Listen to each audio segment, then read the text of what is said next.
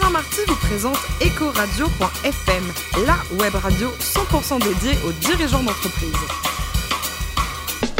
Bonjour à toutes et à tous, bienvenue à bord d'Ecoradio.fm, la radio à 100% dédiée aux dirigeants d'entreprise. Vous êtes plus de 112 000 auditeurs, nous écoutez chaque semaine en podcast. Retrouvez-nous sur les réseaux sociaux et réagissez sur Twitter sur notre compte Eco Radio-du-bas FM. Aujourd'hui, nous recevons Pierre Grandufay, le président de Tertium Invest et puis également auteur d'un roman formidable, Le Monde de Team. Bonjour Pierre.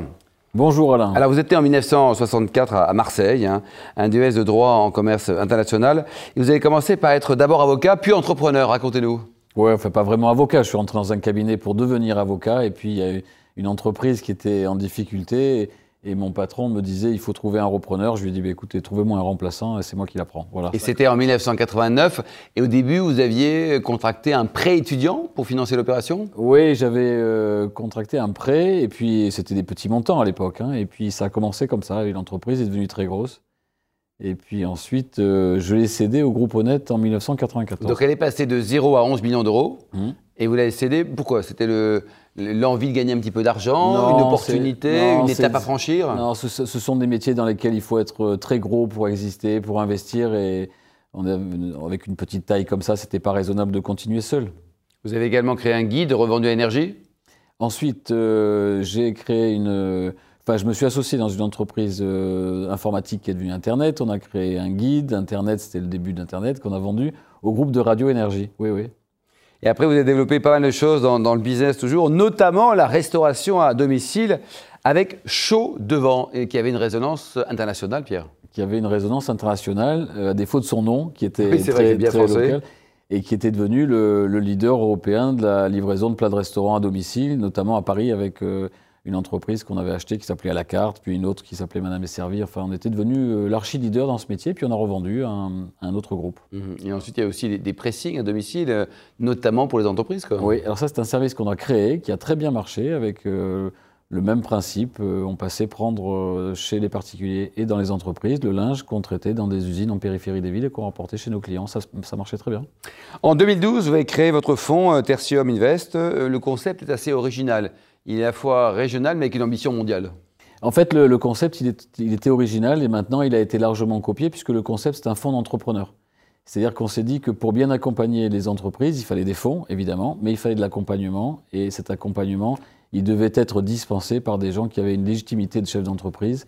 Et donc, la majorité des souscripteurs du fonds sont des chefs d'entreprise, et notamment les chefs d'entreprise emblématiques de la région euh, Provence-Alpes-Côte d'Azur. Vous avez combien d'actionnaires au total pour ce fonds qui a, qui a levé au total plus de 20 millions d'euros? Alors le premier fonds faisait 23 millions, le second fera, il n'est pas encore closé, donc euh, on ne sait pas s'il fera 60 ou 70 ou un peu plus, mais c'est dans ces eaux-là.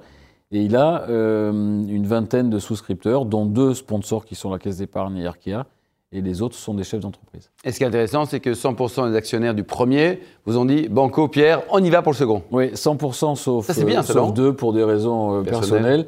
Euh, reviennent tous parce qu'il y a un bon euh, rendement, mais aussi il y a une très bonne philosophie, c'est qu'on accompagne véritablement les entreprises. Et c'est très satisfaisant euh, de voir des entreprises grandir. en partie par les conseils et l'accompagnement qu'on leur donne. Oui, parce qu'au-delà de l'argent, encore une fois, il y a une sorte de mentoring, peut-être vous suivez également les entreprises? Ah oui, on s'implique beaucoup pour les aider.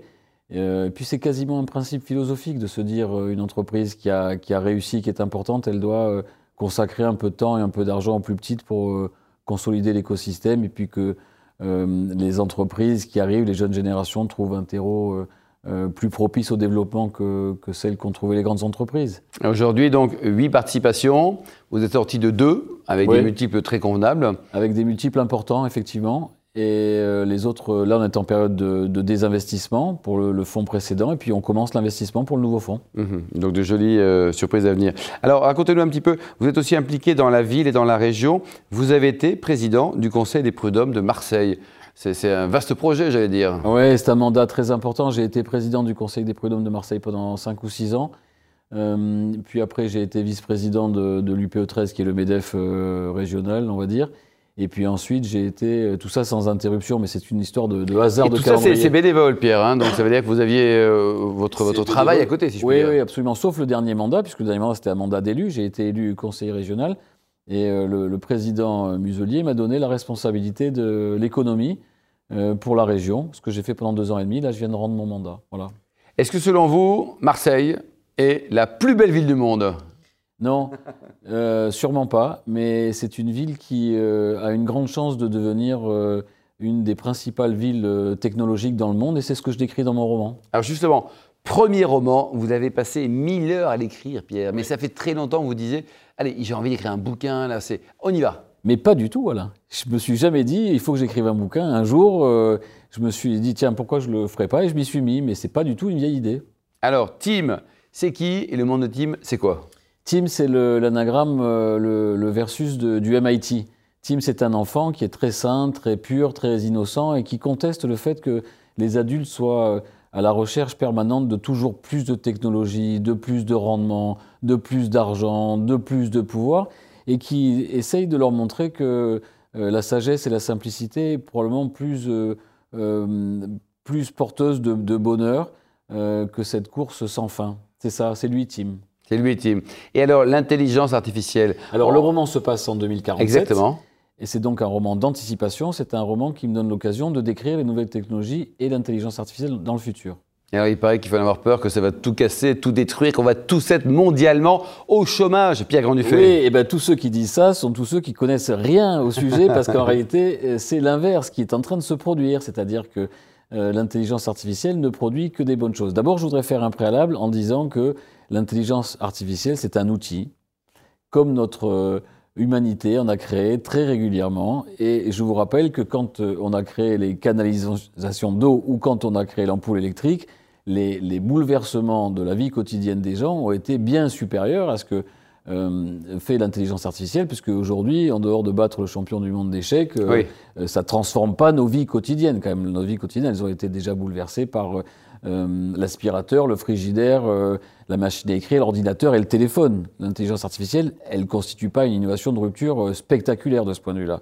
Donc c'est qu'un outil, mais c'est un outil très utile et très utile aux entreprises. Et on constate aujourd'hui que les entreprises qui ont robotisé et qui ont mis en place des systèmes d'intelligence artificielle dans l'entreprise, notamment pour interconnecter les machines, sont des entreprises qui, dans un premier temps, ont supprimé un peu d'emplois, puis qui ont augmenté leur compétitivité, puis qui ont dégagé plus de revenus, puis qui ont investi, et puis qui ont créé de l'emploi. Donc aujourd'hui, l'intelligence artificielle, d'un point de vue microéconomique, elle crée de l'emploi. D'ailleurs, le dernier rapport euh, sérieux en la matière montre que d'ici à 2020, il y aura 2,3 millions de créations d'emplois dans l'intelligence artificielle aux États-Unis contre 1,8 million de destructions liées à ça. Donc le solde est positif, première conséquence.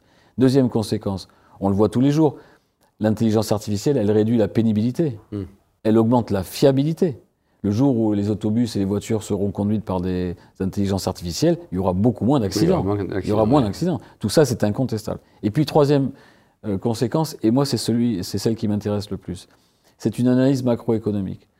Depuis des, années, des dizaines d'années, les industries euh, du vieux continent vont chercher des coûts de revient bas dans les pays émergents. Et donc délocaliser la production. Et donc on a délocalisé toutes les productions. Et eh bien aujourd'hui, ironie de l'histoire, une entreprise installée sur le vieux continent robotisé a des coûts de production inférieurs aux entreprises des pays Mais alors ça, Pierre, c'est dramatique. Qu'est-ce qui va se passer dans ces pays émergents Pour eux, ça va être un cataclysme. Eh bien, vous mettez le doigt sur la vraie conséquence négative de l'intelligence artificielle. C'est des destructions d'emplois massives dans des pays émergents qui n'ont pas les moyens d'investir en formation, donc qui n'auront pas accès à ces technologies, et donc ça va créer probablement des vagues migratoires supplémentaires. Oui, c'est un choc migratoire. Quoi.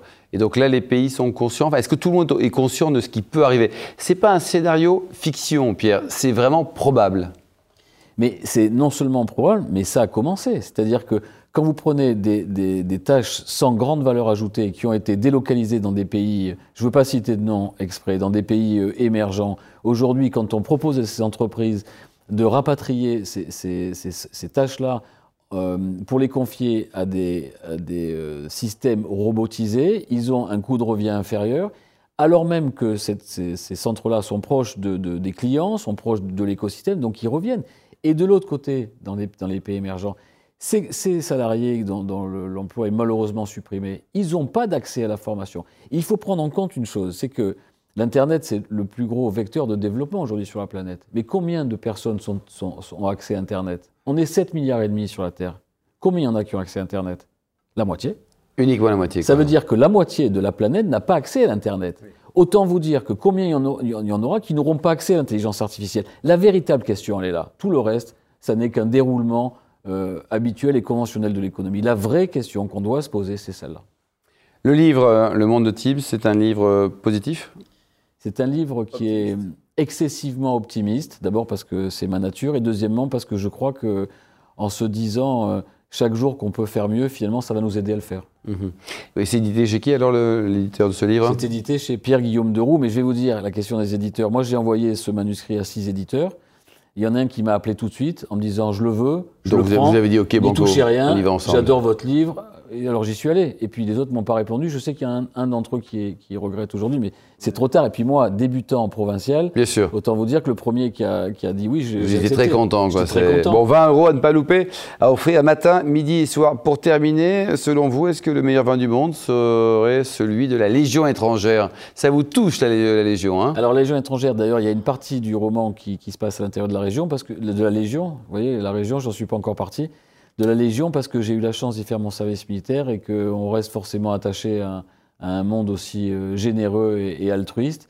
Et donc, oui, Alain, le meilleur vin du monde, c'est le domaine du capitaine d'Anjou, qui est le vin de la Légion étrangère. Merci beaucoup, Pierre Grandufet, euh, chez Entreprise Investisseur, également auteur de ce premier roman. Il y en a un second en préparation ou pas alors? Oui, le second, j'en suis quasiment à la moitié. Il sortira l'été prochain et il traitera de l'intelligence artificielle forte, c'est-à-dire l'intelligence euh, artificielle de la génération suivante. Bon, ça Et sera le monde de Team 2 ou c'est autre chose Non, c'est complètement autre chose et ça, ça se passe d'ailleurs plus en France. Euh, ça se passe aux, aux États-Unis, euh, mais je vous en dis pas plus. Merci Pierre, donc écrivain, euh, patron d'entreprise, créateur, vraiment un garçon formidable. Retrouvez tous nos podcasts actualités sur notre compte Twitter Ecoradio-du-bas FM et LinkedIn Ecoradio.fm. On se retrouve mardi à 14h précise pour une nouvelle émission. Ecoradio.fm vous a été présenté par Alain Marty.